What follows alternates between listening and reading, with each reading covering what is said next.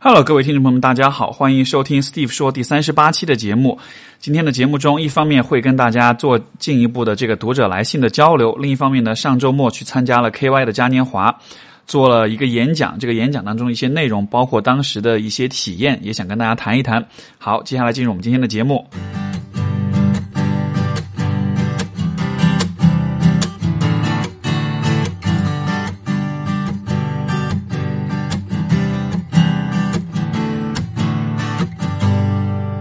那么，呃，首先非常感谢，其实上一次节目之后，各位听众朋友给我的反馈哈，因为当时我有问到大家，就是访谈和读者来信节目形式，大家更喜欢哪一种？然后有个朋友提出了一个非常赞的一个建议，他说，啊，有没有可能是在跟嘉宾聊天的时候也加入一些，就是读者来信的这种回复？这样子的话，一方面能够有听到嘉宾的这种畅谈，另一方面呢，也能让话题。跟就是我们的日常生活更贴近一些，这样更容易有一些呃共鸣。哎，我觉得这个建议非常赞。所以说，在未来我跟嘉宾聊天的时候，我也会找一些大家的来信，跟我去我会去跟嘉宾一起去探讨，然后以这样的一种方式，总之就是怎么好玩怎么来吧。所以这是一个很赞的建议啊。然后也有很多朋友讲，呃，我的感觉是一部分朋友喜欢访谈，一部分朋友喜欢读者来信哈。那么我以后会两种节目形式都会。都会有，因为说实话，从至少从我的角度来说，做这两件事情的时候的体验是不同的，但也是同样好玩的。所以两种节目形式我都会持续的有，然后也很感谢在这个过程中各位朋友的陪伴、你们的反馈跟支持跟这种认可，这是一件让我特别开心的事情啊。然后上一个周日有去参加就是 Know Yourself 的上海的嘉年华，然后当时有做演讲。啊，也有跟现场的一些朋友做交流，呃，这个演讲呢，就是这个演讲的演讲稿，因为有朋友在问哈，能不能听到？我本来呢是想做一期节目，就是把这个东西再讲一遍，但是后来又觉得，因为一方面这个演讲稿的一部分内容我已经发布了，就是大家可以在我的公众号或者是在啊微博上面看到，我把题目改了一下，新的这个题目叫做“别让心理学把你带带把你的爱情带偏，还是带偏你的爱情”，我忘了，就是说，呃。这个文章的大概的意思，其实就是说，呃，核心的观点其实就是说，现在大家学了很多心理学的东西，但是呢，我们可能会因为学了这些东西、这些心理学的知识，而去过度的去分析、去生搬硬套一些东西来分析情感生活中的一些事情，但这种分析可能并不是一种特别客观的一种姿态或者一种角度啊，而是说这个分析就是我们所学的知识可以成为你参考的一种。啊啊，一些思维方式，但是最终就是，呃，不要因为拥有这些知识而变得自以为是，而认为自己的分析都是对的。因为在这个演讲当中有一句有一句话，这也是我之前在微博上，我包括跟很多来访者反复提到的一呃一个观点，就是说，啊，生活中最大的挑战之一就是你啊，并生活中最大的挑战，并不是你拥有足够多的知识来知道自己是对的。而是拥有足足够多的知识来知道自自己是错的。那么，在很多的时候，当我们在自学的时候，当我们在阅读，在呃通过自己的方式去积累知识的时候，我们积累的知识刚好多到让我们觉得自己是对的，因为我们能找到一些找到一些对事情的判断啊一些评价。但是问题在于你你自己是否有足够的能力来反推、来证伪、来让自己知道有可能我的这个判断可能是不准确的。对吧？所以这是当时我提出一个核心的观点。然后为什么会讲到这件事情，也是因为像比如说 K Y 写的很多文章，但这不是要黑这个黑 K Y 哈，这个我觉得他们的账号、他们的这个平台也是非常棒的。只是说他们写的许多文章啊，怎么说呢？从我的一个专业人士的角度来说啊，就是说很多时候他们的我理解他们的文章结构是通过呃。一两篇或者若干篇这个研究报告的结果去阐释一个观点，但是问题就在于所有的这些观点，它都仅仅是一个特定的角度而已。你是否能够啊比较完整的把所有的这些观点整合起来使用？这个就是一个呃，我觉得说的直白一点，就是或者说说的这个大白话一点，就是说有的时候你很想要做一件事情，或者你很想有你有一个自己特定的对于事情的看法。这个时候，你看到一篇 K Y 的文章，它跟你的观点刚好是相同的，你就会拿这篇文章来支持自己的看法。但问题就在于有没有可能你的看法其实是错的呢？所以，总之，我觉得当时我的这个演讲分享就是这么样一个观点，就是说，对自己永远还是心存怀疑、心存自我批判和自我怀疑这样的一种精神吧，因为这样子能够让你保持谦和，保持一个开放的心态。所以，这个是当时我在演讲上面啊强调的一件事情。然后，这个演讲稿还有一个我没有发布的后面的这个部分，呃，我觉得我分享的一个主要的观点，就还是说，其实现在我们这一代人。因为相比于我们的上一代，他们成长的环境、整个人生的轨迹、职业发展的轨迹，其实都是非常稳定的。所以说，他们没有他们，我们相比于他们，其实是承担了更多的就是自我探索和探索生活的这样的一种责任。因为我们面对的这个世界，它的变化是更多的，它的这个不确定性是更高的。所以说啊，我们需要承担起更多的这样的责任，也就意味着我们的。自我探索和这种啊学习的这种要求是更多，我们的人格的变化、想法、价值观念、生活方式的可变性也是越高的。那么，因为我们曾经有一个概念，就说是啊中年危机，但是其实现在又多出一个概念，就是青年危机哈，就是英文有一个词儿叫做叫做这个 quarter life crisis，就是四分之一人生的危机。也就意味着，在大概在二十四五岁、二十五六岁左右的年轻人，这个阶段其实我们会有一个危机，因为这个阶段是一个我们在很努力的探索人生可能性的这样一个阶段，而这个这个探索的这个过程正在发生的时候，我们同时又需要面临的另外一个压力就是婚恋。那么结果就是在一边探索的过程中，这个探索还没有完成，一边呢，我们又需要。想办法结婚，对吧？有这个外部的压力，包括有你自己给自己的压力，那么结果很有可能就是很多人在进入婚姻的时候，他其实仍然处在这个四分之一人生的危机当中，还并没有在想法、在观念、在人生方向上面有一定的明确、有一定的定型。结婚了之后，两个人在一起之后，发展几年之后，然后才慢慢的自己才定型、才清晰了。但是在某有些关系里面，这种啊。这种定型，或者是这种人生观念不断的这个变动和成熟，也就意味着两个人其实有可能是渐行渐远的。因为如果一开始我们的两个人的观念是比较模糊的，这样的话情况下，大家就不会太觉得我们有多么大的差别，对吧？但是如果随着成长，随着生活阅历的积累，两个人的这个观念越来越清晰，越清晰就有可能会发现两个人的差异是越来越难以调和的。所以。我当时也有引用一个数据，就是说到二零一五年为止，中国的离婚率是年连续十二年递增的，而且都是八零后为主体。在这个在这个八零后的离婚大军里面，知识层次越高的人，离婚率也越高。当然，这个数据解读其实有很多不同的角度，但是我觉得或许这里面能够说明的一个问题，就是因为知识层次越高，那么你的。思维和你的这种自我反省的能力，我理解也也应该是会越高的。这样的情况下，啊，可能你对于自己人生的这种探索，你的完成度或者说你的成心智的成熟度也也就会越高。那么心智的成熟也就会意味着你对自己的伴侣的这种期待或者选择有越明确的标准啊。所以，如果是一开始凑合的婚姻，可能就越来越没有办法凑合了。所以说，啊。我觉得想要表达的一个意思，也就是在于各位在面对这种婚恋的这种压力，或者是这样的这种父母的催促的时候，我觉得千万千万不要着急，因为亲亲密关系到了最后，其实还是一个关于你自己的问题。如果你自己的这种成长，或者是你自己的思考并不完善的话，你进入了亲密关系之后，可能如果你自己并不稳。你在关系当中，你的关系也就不会稳，你就会有各种各样的起伏跟问题。像今天，其实我们要回应的这个有一些这个读者来信，我觉得就能够充分的说明到这样的一个问题吧。好，所以我自己就不瞎扯了哈，我们就来说说看吧。今天我们的这个呃读者来信，呃，今天第一封来信是来自这个朋友没有署名哈，他的他说 Steven，Steve，你好，我是你的一名听众。”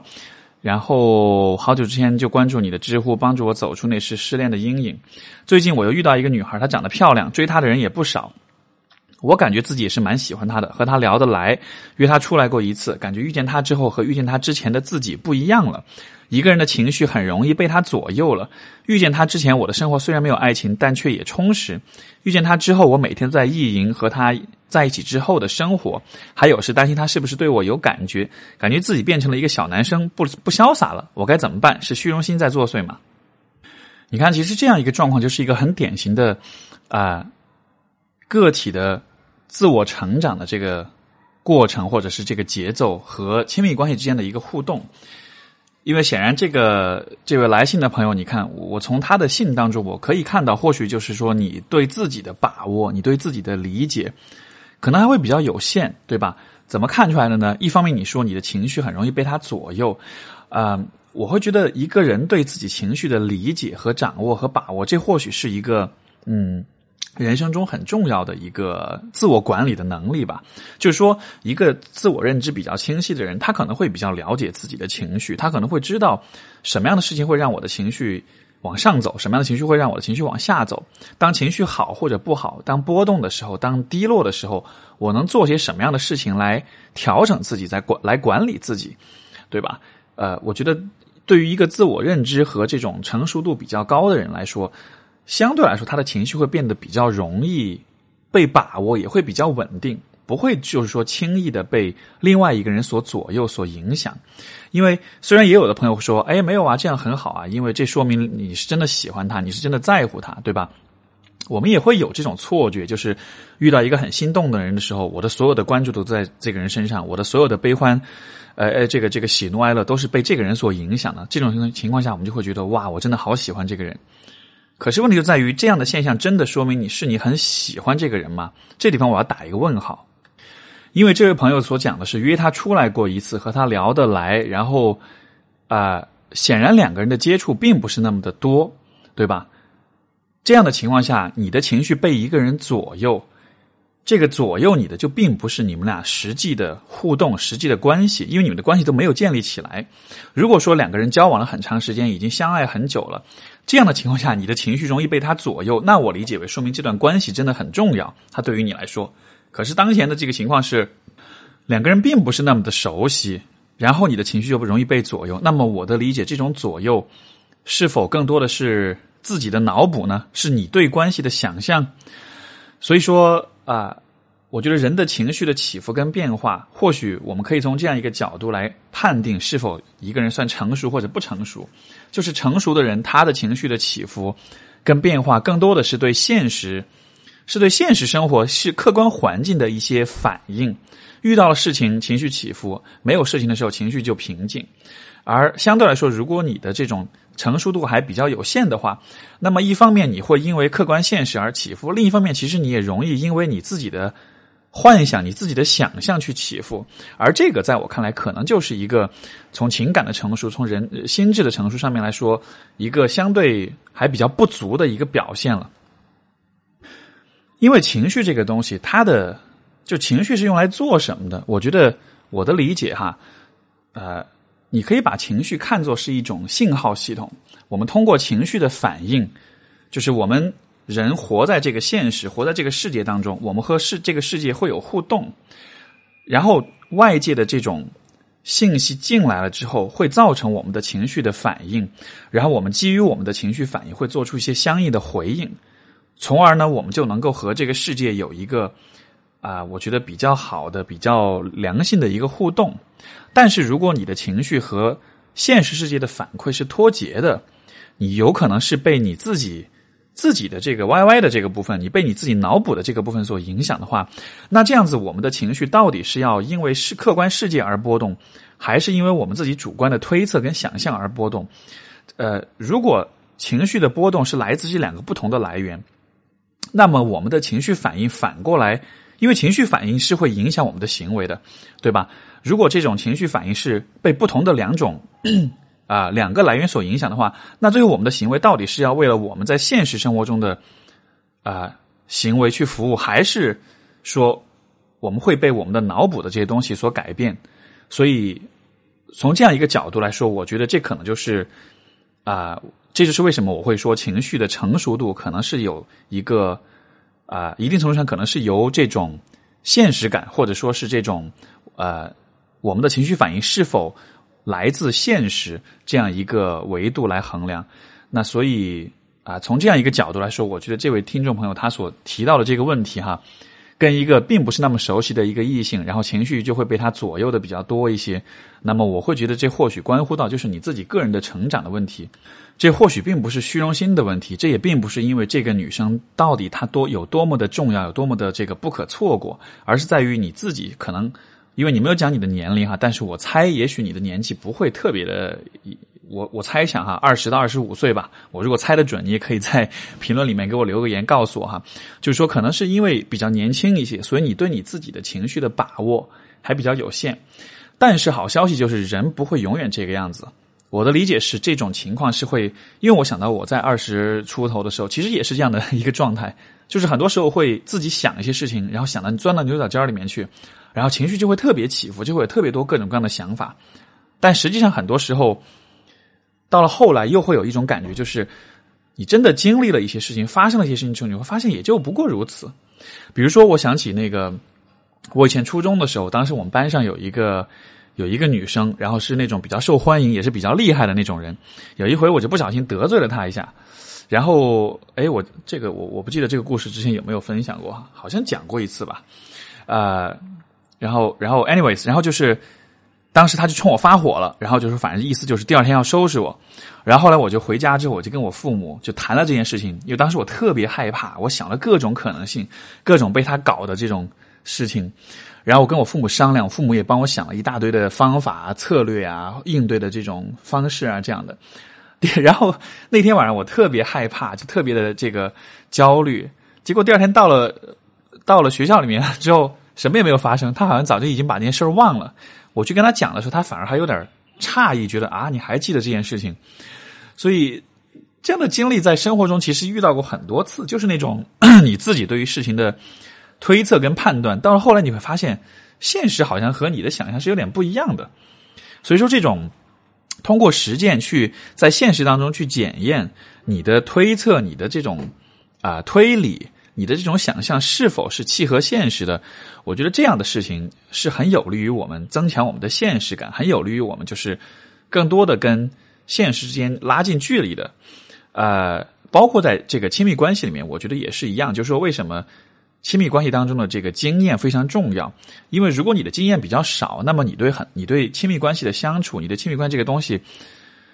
很多时候你的。理解就是来自于你的推测、你的想象，但是实际的情况是什么样子的，你并不知道。所以这样的情况下，你就会你的情，你对于亲密关系的情绪反应，就更多的会是啊，源自你的你的 Y Y 你的推测。但是这个样子的话，我觉得就会比较没有必要，因为你的情绪反应并不是一个对关系、对对方的一个客观的一个反应，对吧？所以这样的，也就是为什么这样的情况下，如果一个人不是那么的成熟，他在亲密关系里面就会容易相处不好。因为你想，你因为你的推测、你的你的想象有了一些情绪反应，这些情绪反应反过来又会造成你在关系当中去对你的伴侣做一些事情，但是你对伴侣做的这些事情是没有必要的，因为你们的关系当中，假设比如说，呃，这个呃，你的你的伴侣，比如说他这个呃，你给他发微信他没有回，对吧？这个时候你并不了解他为什么没有回的原因，你自己的想象是他没有回是因为他不爱我了。其实他不那么在乎，然后你就会变得很焦虑，然后你反过来你会去攻击他，你会去骂他，但是有可能对方根本就没有这样的想法，只是就是忙而已。所以说，但是你的那种攻击，你的那种指责，在他那里就会觉得莫名其妙，而这种莫名其妙的攻击跟指责，回过头来你要去修复关系的话，你要去道歉的话，对方可能就会很难以理解。所以这样的情况之下，呃，你就能看到，因为情绪的这种来源。不是来自现实，而是来自你自己的这种推测和想象，所以说造成了关系当中无端的这种被影响。我觉得这个是一件特别不划算的事情，但这个我觉得也是一个在我们比较年轻的时候，在我们这个啊怎么说呢，就是阅历不是那么丰富的时候，我觉得可能必然会有的一个阶段吧。所以，我想我在想，如果再推而广之来说，这是否也就是因为呃，这是否也就能解释？这个我们年少时候的爱情都是很青涩，但是又很又很难以忘怀的，因为那个时候的感情可能更多的都是我们自己的想象，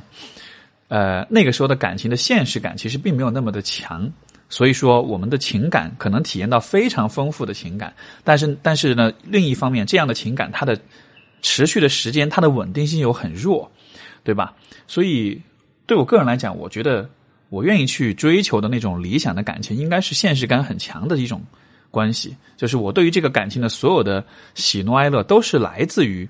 现实中这个关系是什么样子的。然后这样子的话，我会感到我对这个关系有更强的把握能力。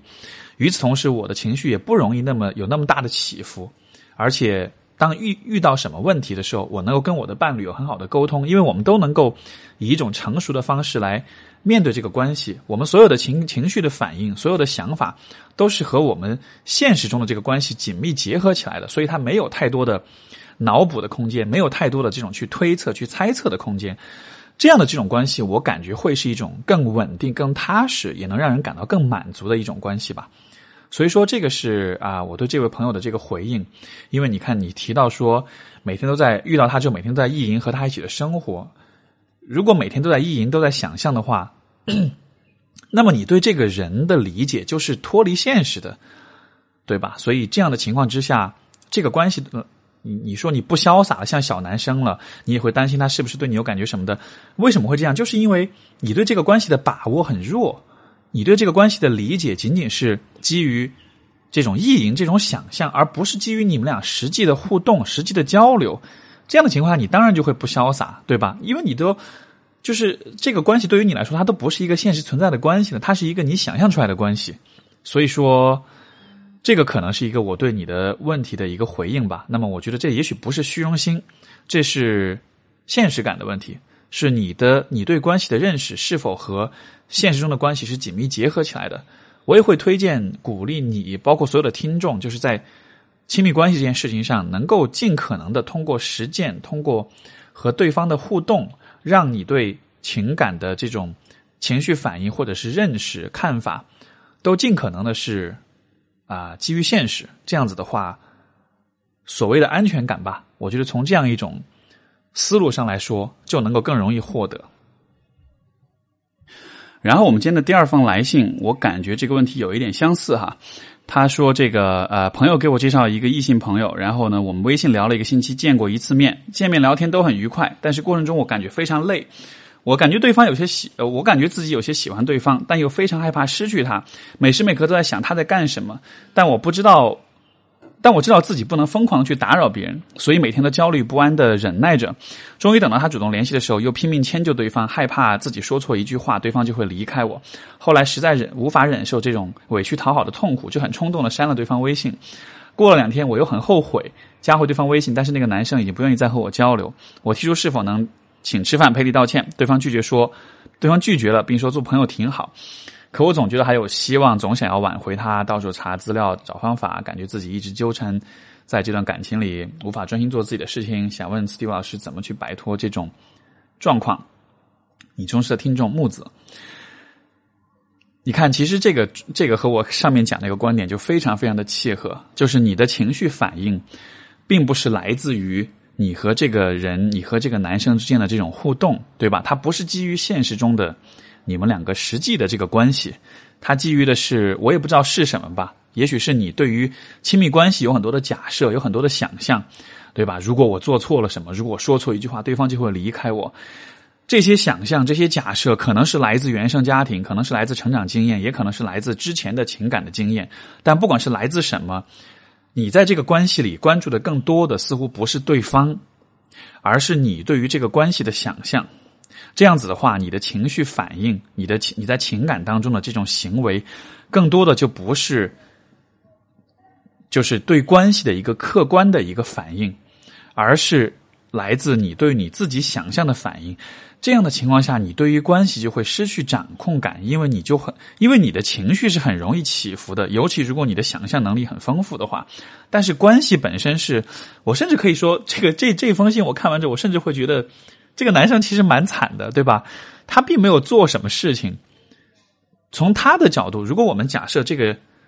我们现在能够换到他的视角去看待这个关系，你们两个并没有太多的联系，也不是那么的熟悉。然后这个时候突然一个女生冒出来跟我说：“我一直委屈讨好你，我很不爽，我很不开心。”然后把微信删掉了。对方可能会觉得莫名其妙，对吧？因为你的情绪反应和你们之间的互动，这个是一个非常不成比例的。所以说，这样的情况下，他会觉得说：“算了，就做朋友挺好。”因为可能对方也并没有那么，并没有这个义务来。承受你的所有的这些情绪反应，所以说，当前的这种状态的摆脱，我觉得更多的不是说怎么样去请请对方吃饭赔礼道歉，或者是去挽回这个关系，而还是在于啊，我觉得可以从自己的自个人成长的角度来说，你自己当前处在一个什么样的情况之下，你对于现实的把握有多强，你的情绪更多的是来自你对客观现实的把握，还是来自于你自己的想象？呃，就还是还是刚才那个观点，现实感，现实感越强的人，他的反应更多越多的是来自啊客观的现实。那么你看，你说你会有这种焦躁不安呀，会每时每刻都想知道他在干什么呀？你想知道的话，你可以去问呀，你可以去交流啊，对吧？害怕自己说错一句话什么的，你都不知道对方会觉得，就是你都不知道对方判断对错的标准，你就开始害怕对跟错的问题了。这样的害怕就会变得非常的无边际吧，对吧？所以这两封信其实有，我觉得我把它放在今天我们节目一开始，我觉得就是因为这两个故事虽然是来自一个是一一个来自男生，一个来自女生，你看，说明男女都有这样的问题哈。我觉得这样的问题更其实也蛮普遍的，而且我会觉得这样的问题它主要的根源的问题还是在于相就是还是在于就是年轻了一些，阅历少了一些，实践经验少了一些，所以说现实感也会少一些。那么，我就要克服这样的问题。第一就是啊，你会需要知道，这是一个人生发展阶段当中，当你比较年轻或者你的阅历比较少的时候，你就会是有这样的反应，你会是有这样一个阶段。但这并不代表你以后永远会是这样子的。随着你的阅历的增长，你慢慢的会变得现实感会变得越来越强，你这个人也会变得越来越稳。这是一个方面，另一个方面就还是说啊。我们如果说能够做些什么，我觉得你能做的事情还是尽量的有意识的让自己更多的去和别人交流，去和别人对话，从而你对于世界、你对于人际关系的了解，更多的是来自于外界的给你的信息的这个输入，而不是你自己的推测、你自己的这种这种想象。因为如果你更多的依靠自己的推测跟想象的话，这里面有一个很大的问题，就是你就没办法知道。你的推测跟想到底是对还是错，对吧？因为你没有客观的现实来帮你去验证，所以说，如果我们真的要带着一个理性的一个姿态去处理亲密关系、处理人际关系的话，我觉得必须做的事情就是在现实当中通过实践去找到证据，来证明自己错或者对。所以，这是我觉得啊，对这两位朋友以及对有类似的问题的朋友们的一些忠告。然后，我们今天的下一封信是来自啊。K，然后他说，啊，最近有一个台湾女作家自杀的这个新闻，哎，相信大家都听说过了哈。然后读了报道以后，发现她是被补习老师诱奸，但是又在过程中爱上了对方，然后后来自杀了。呃，读了一下评论，发现有人说这是斯德哥尔摩综合症，于是开始好奇这是什么。搜索了网站之后，发现这个现象非常普遍。像成就以前，奥地利某个女孩被锁在地下室当性奴，逃出来以后自杀了。电影《色戒》里面，呃，王王佳芝爱上性虐她的易先生之后，最后被杀死。很有很多具体例子就不详谈了。作为女性，我也多少有过类似的感受。理性上知道对方想控制自己，但是又会在一些细节当中发现他爱我的部分，然后产生情感和依恋。这是为什么呢？想了解更多，因为看到这么多悲剧，有点害怕自己被慢慢毁掉。虽然已经跟对方跟对方分手了，但是还是想知道这这到底是什么机制，自己有什么问题？为什么有人会走到自杀这一步？想要引以为戒。首先，我觉得科普一下哈，斯德哥尔摩综合症是怎么回事儿。呃，这个概念最早是来自于，就是说，一九七三年的时候，当时在这个瑞典的斯德哥尔摩有一个，呃，有一个这个银行劫持的案件，当时有四个人质在这个案件当中，就是说被劫持。然后呢，在这个双方对峙的过程中，这个被劫持的人质和这个罪犯之间建立了一种这种连结，这种连结导致他们在。这个事情结束之后，当这个罪犯被绳之以法之后，他们会为这个罪犯去辩护，甚至不愿意在法庭里面站出来去指证他。所以说，当时因为这样一个事件，那么就被这个这个这个概念，就是这个和你的这个呃呃和劫持你的人和威胁伤害你的人形成这样一种啊情感上的这种关联，这样一个现象就被叫做了斯德哥尔摩综合症。不过，这个地方需要指出的是，第一点就是说。斯德哥尔摩综合症现在为止，在心理学在专业领域并没有客观的这个啊啊承认，就是并没有官方的这种承认。像比如说美国的这个 DSM，就是精神病诊断诊断和统计手册，这个当中其实并没有包括斯德哥尔摩综合症这样一个概念。这个概念更多的是被媒体、是被大众文化当中所使用，但是在科学的领域来说，它并不是一个啊。我们能够通过通过这个研究，能够衡量，能够普遍发现的这样一个状况。然后另外一个问题就是说，我们怎么理解？当然就有一定的解释哈，就是斯德哥尔摩综合症是怎么样去产生的？你其实可以把它理解为是一种啊啊一种防御机制。怎么讲呢？就是说，当你在这种一个很极端危险的情况之下的时候，比如说假设是你生活中有人持续的对你进行侵犯。或者说，比如说你是这个在一个银行劫案当中被被劫为人质，对吧？当你持续的处在这样一种危险的情况之下的时候，你会持续的感到强烈的恐惧和焦虑感。为了就是说去这种恐惧感会给你自己内心带来很重的负担。那么人的内心都是有这样的一种机制，就是当我们感到强烈的痛苦的时候，我们会想方设法的去减轻这种痛苦。呃，我们想的这些方法就是就是。就是防御机制，而斯德哥尔摩综斯斯德哥尔摩综合症作为一种防御机制，它它可能产生的作用就是，你在这种危险的情况下去寻找那个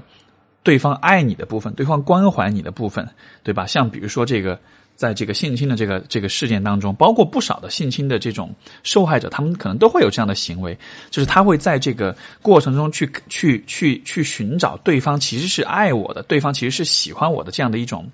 证据，因为当你如果能够找到一些蛛丝马迹来证明对方是对你有情感的时候，这样子的话，你就不会觉得自己是一个单纯的被侵犯、被伤害的对象了，你就会觉得也许他的行为是可以被合理化的，因为他是出于喜欢我才这么做的。这样的这种啊认知上的这种扭曲，的确会，我我的理解，他可能确实会降低一定程度上降低就是被伤害的时候的那种痛苦的感觉。但是与此同时，也会让一个人对于现实、对于客观现实的这种理解会有偏差、有扭曲。因为我们处在极端的痛苦当中，所以说在客观的认识现实和主观上的啊情绪的平复、情绪的这种恢复上来说，可能更多的时候我们就选择了后者。那么，所以这样，这就是这或许就是为什么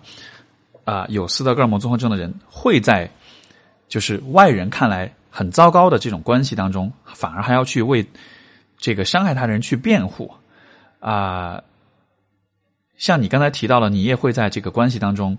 虽然知道对方想控制自己，但是他还是，但是还是要在他的细节当中去看他爱你的这个部分，甚至产生情感上的依恋。我觉得或许就可以从这样一个角度来理解吧。然后这里面或许还有一个维度，就是说，呃，当然就我们联系到亲密关系来讲哈，这种。啊，涉及到情感操纵，涉及到就是伤害的这种亲密关系，可能一方面是这个伤害本身会持续的在发生，另一方面可能也是因为对方有可能会持续的给你洗脑。呃，在亲密关系的情感操纵当中，包括在性侵的这种情况当中，尤其是就是说成年人对于孩子、对于未成年人的这种性侵当中。一方面会有这个侵，就是有这个伤害的实际的伤害发生；另一方面，可能也会有言语上的这种洗脑和这种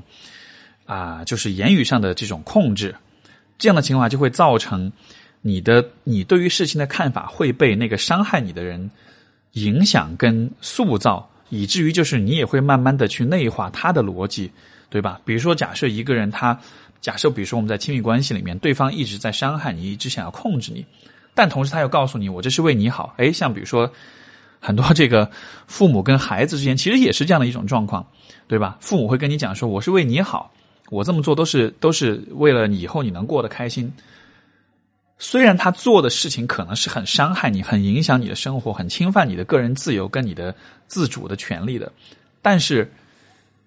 当你的被伤害的时候，你很难过。这个时候，对方又给你提供了一个很方便的理由或者角度来合理化这一切，让你感到好受一些。这种时候，我们就会很容易进入这样一个陷阱，就是我受伤害了，但是对方告诉我一个可以安抚我情绪的一个自我欺骗的谎言。那么，为了让我好受一些，那么我就我就接受这个谎言，我就相信对方真的说的是真的。所以说，我觉得要避免这样的状况发生，还是在于啊，如果有可能的话，我觉得还是就是怎么说呢？对这样的事情尽量保持警觉，不要轻易的接受别人给你的说法或者是这种洗脑，尤其是如果对方是那个伤害你的人。如果他能够从你这个伤这这这种特定的角度当中去得到好处的话，那么呃，你就需要警觉。这个我举一个就是更为常见的生活中的一个例子哈。各位如果去健身房去健身的时候啊，我觉得可能很多人都会有这样的体验，就是你在那儿练的时候，这个时候这个健身房里面的健身教练就会跑过来跟你说，你这个动作不对，你那样子练会伤到，他会给你讲一大堆让你听上去很害怕的事情。让你觉得自己好像这儿也不对那儿也不对的，然后这个时候你就有可能真的相信他，对吧？包括还有一个啊例子，可能就是可能女孩们会更熟悉一些哈。当你去这个化妆品专柜去看看、去看、去逛的时候，这店员就会跟你说：“你哎呦，你皮肤不好，你这么多痘痘，你没有调整好，你的油脂太重，你的什么什么什么，你没有用对东西，怎么样怎么样，对吧？”就他都会指责你，都会这个说你这儿不好那儿不好的。然后这种情况下。你就真的有可能去接受对方的观点，可是接受这些观点对对方来说是有利的。你如果相信了他对你的指责跟攻击的话，你就会买他的课程，你就会买他的产品，对吧？所以说，对你操纵、对你洗脑的人，如果他能够从这个当中得到好处，我觉得这样的人，你永远都要对他有质疑。所以，同样的道理，在亲密关系里，如果你持续的受到伤害，那么，这种受伤害的感觉，我觉得不要刻意的去回避它，你需要利用这种受伤、这种受伤害的感觉，给予自己力量和决心，去和对方划清界限，去想办法去保护自己，去啊将对方绳之以法，或者是将将对方呃呃得到他应有的这种报应。所以，这是我觉得对于斯德哥尔摩综合症这样的一个问题，我会有这样的一些建议吧。然后呃，因为说到性侵哈，这个我也会觉得，如果各位在生活当中，比如说，如果你身边有认识有谁可能会有这样的情况发生，啊，作为旁人，我们应该做些什么？我认为有一件很重要的事情就是，假设比如说你生活中某个亲戚家的孩子，如果他决定告诉你啊有这样的事情发生，我觉得你需要做的事情有两点：第一，就是说认真的、专注的去聆听他。让他告诉你所有发生的事情，啊，因为这种受害者他其实很需要去告诉别人，因为这种事情有很强的羞耻感，所以说他可能在生活当中找不到人可以去袒露这些事情。他一旦决定向你袒露，说明他是很信任你的。所以这样的情况之下，我觉得尽可能多的给予对方机会去表达所有这些事情，因为这个表达本身也是帮助一个人去。去承认自己受伤的感觉，去接纳自己的这种受伤的感觉，这样的一个过程，这样的接纳的过程，能够帮助他，就是说，更好的建立起一种想要保护自己的一种立场。另外一个方面就是，啊，我会很鼓励你去告诉对方，你的受伤是很真实的，你的这种痛苦是很真实的。所以说，不要去欺骗自己，不要去为对方去辩解，对方真的就是错的。啊，你真的就是需要去保护自己，而且我也会支持你去保护自己。这样的回应，我觉得不管是性侵的情况也好，还是情感操纵也好，还是其他的亲密关系当中的伤害，我都会鼓励你以这样的方式去支持别人。包括如果你自己正在经经历着这样的一些事情，我也会想要向也也会想要告诉你类似的这种观点，就是第一，你的经历、你的你的想法，所有的这一切都应该表达出来，不要因为。啊，羞耻，因为害怕而不敢去表达，你有这个权利。而且另一方面就是，对方一定是错的，因为他让你感到了痛苦，所以，所以你一定需要去学会保护自己，好吧？这个话题就是说，呃呃，怎么讲呢？就是我自己在咨询当中也遇到过一些这样的状况，我觉得其实是会给人带来挺多的痛苦的，尤其是那种年轻的时候有这样的遭遇，到了成年之后，可能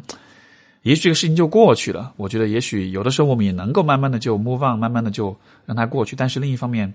啊，埋在内心深处的这些东西，它也会发酵，有的时候也会带来一些持续的影响。所以说啊，一方面我觉得有遇到这样的情况，有意识的去保护自己；另一方面就是。啊，如果你曾经有过这样的经历，你认为当下的生活会有影响，我会特别鼓励你，还是通过心理咨询的方式去重新去梳理、去处理这样的一些情况。好的，这就是这一封来自 K 的来信。啊，今天最后一封来信来自大熊同学，他说：“我的问题是啊，你是如何平衡？”工作和日常生活的，从之前的文章我读到你爱好广泛，现在保持健身、巴西柔术。我自己是一个音乐爱好者，在海外留学，最近顺利找到一份工作，我练数样乐器，还花时间，还希望花时间健身。有时间，有时候会在公司加班，留给社交和生活的时间所剩无几。经常下班回家非常累了，也没有力气去培养这些兴趣，更别说开车去见朋友。朋友大多在城区里，自己住在郊区，会害怕自己越来越孤僻。希望 Steve 老师可以提供一些从学生转型为上班族的好建议。这个其实让我想起我之前一段时间有一位来访者，他的这个呃呃所表达的问题，其实和你蛮像的，就是说啊，感觉生活中缺少动力，很无力，然后很多时候很累，没有心情去做任何事情。然后当时我就问他，我说：“那么你的生活中有没有什么事情是你真的很投入的呢？”因为这个呃，就是这位来访者他在来找我的时候，最开始是因为恋爱的问题，他因为很喜欢一个男生，但是放不下，所以后来感觉很痛苦，然后就一直在。跟我谈这个事情，我就问他说：“哎，你看，当时你很喜欢这个男生，对吧？然后，但是后来这个关系没有成，所以说，呃，在即使在这个关系当中，你花了很多努力也没有成，然后最后也一直会很痛苦。是否这可以说明，如果一件事情是你很喜欢的，你就会很有动力去坚持它，以至于在分手之后那么痛苦，你还是要去坚持，去啊，去想念这个人。”或者说去想念这个关系，他说是，的确是这样子的。因为喜欢，所以说 很坚持，所以说很投入，很在乎。我继续就问他说：“我是否可以推测，现在你告诉我你的生活很没动力，工作很累，可能是因为你其实并不是那么喜欢你自己的工作？”他说：“的确是如此。”所以这个举这个例子，我想表达一个观点，就是说，如果你感觉生活很累，工作很累。你想要做的事情都没法做的话，一个破解的角度，或许是看一看现在的生活方式，现在你所做的所有的这些事情，到底是因为你自己很喜欢做才去做的，还是因为说是在一些外界的期待或者压力之下去做的？因为如果你所所做的事情都是来自、都是源自于外界的压力的话，你当然会感到累，你当然就感到没有动力。我可以分享的是我自己的生活。我其实是一个非常非常懒的人。如果我一件事情我自己没有兴趣去做的话，我是很难，就是说，如果我找不到内在动力，我是很难去坚持的。我之所以能够去坚持我现在做的所有这些事情，就是因为我尝试了各种各样的事情之后，发现这些当下我在做的这些事情是我最喜欢的，然后我才能够去坚持他们。所以说，也许这并不是一个单纯的时间管理或者工作生活平衡的问题。而是在于取舍的问题，在于人生中你能够做的、你应该做、你能够坚持的事情只有那么一些，这些事情都是由你的喜好来决定，由你的兴趣来决定的。如果你按照你自己的喜好跟兴趣来去规划你的生活，把你最喜欢的事情放在最重要的，也是最啊分配时间最多的这个部分的话。那我觉得，也许你的生活就会相对来说会变得比较容易一些。如果你的把生活的大多数时间分配给那些你不是特别喜欢做，甚至很讨厌的事情上面的话，那么你自然而然就会有缺乏动力的感觉。然后，我觉得这也不单纯是一个生活呃平衡工作与生活的这个问题，也更是一个从人生规划的角度上来说，就是或许啊，像我，比如说我可以说我自己，我在规划自己的人生的时候，一个我一直以来坚持的一个思路就是。不管在生活的任何一个阶段，我如何去判断什么样的生活是我想要的呢？我觉得一个核心的观点都是，因为我很懒，因为我没办法坚持那些我我认为没有意义的或者我不喜欢的事情，所以在生生命的任何一个阶段，我都希望我做的尽可能的是所有的事情都是我喜欢，都是我热爱的。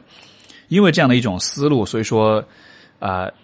一直以来可能也都能够总体来说对生活是比较有热情，然后做的事情都能够坚持。我觉得这个可能是一个啊值得去有的、值得去拥有的一个看待生活的一个角度吧。所以希望这个观点能够帮到你哈。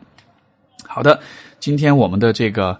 啊节目就先到这里。总结一下，其实啊，我们今天讲到的前面两封对话，前面两封这个来信哈，这个现实感的问题，我在想，嗯，或许这也是一个不错的这个专栏文章的一个一个角度。也许我也也也在未来的我我也会找一个时间把这个东西可能写篇文章出来吧。那么各位朋友听完之后是什么感觉？你你你怎么看待我所说的现实感的问题？啊，我也很鼓励你能够在。节目的评论栏里面留下你的看法，然后包括你的评论也可以被其他的朋友看到。所以说，啊，也如果你有什么好的观点或者经验可以分享的话，也鼓励你分享给大家，好吧？好的，那我们今天的节目就先到这里。下一期节目我们会有嘉宾了，因为我这个周末会啊出差一趟广州、广州跟深圳，然后呢，已经约了几位我觉得非常值得去。对话的朋友，相信会有很精彩的内容出来。我们到了下一周的周三就会分享给各位。好的，各位朋友，我们就节目先到这里，下期再见，拜拜。